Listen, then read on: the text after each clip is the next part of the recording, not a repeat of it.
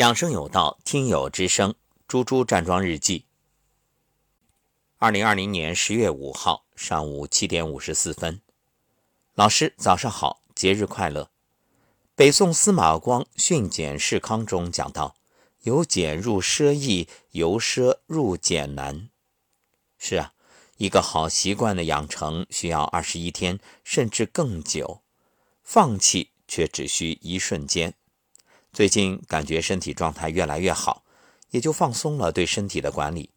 正如老师所说，人生排序很重要，总觉着每天好多事情需要处理，于是对自己说：“一会儿处理完了就去站桩。”结果拖着拖着就把站桩的时间挤没了。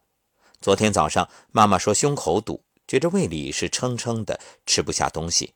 我还没有引起重视，直到中午。妈妈还说不想吃东西的时候，我才意识到我已经很久没有站桩了。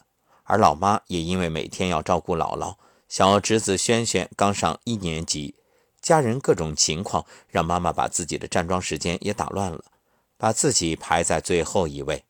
想起老师所说，其实养生很简单，上是养心，带着珍惜和感恩迎接每一天，向身体道歉，拍打膻中穴。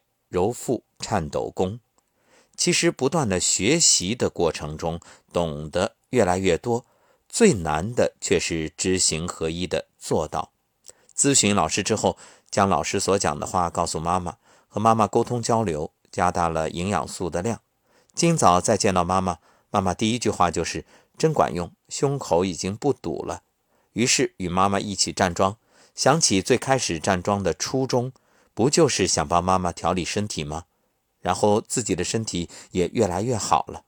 在这里，衷心希望身边的家人、朋友、有缘人同样越来越好。让我们一起坚持。当你意识到所做的这些都是帮助自己拥有更幸福、健康、美好的生活的时候，就懂得如何去优先排序。感恩老师，感恩一切。愿大家。节日好心情，确实知易行难，这其实是每个人都会遇到的问题。想想看，我们节目已经做了几千档了，说的内容不可谓不多，可究其根本，其实就是两个字：做到。即便你只知其一，简单相信，听话照做。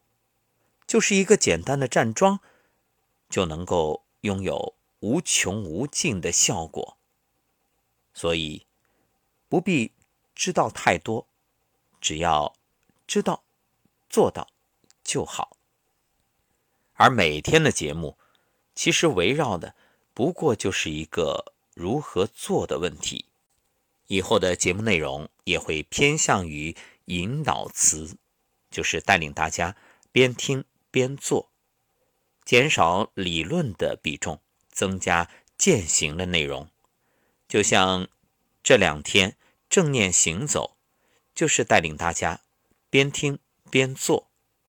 而各位听友呢，只要选择适合自己的，然后收藏下来，每天听着进行就好了。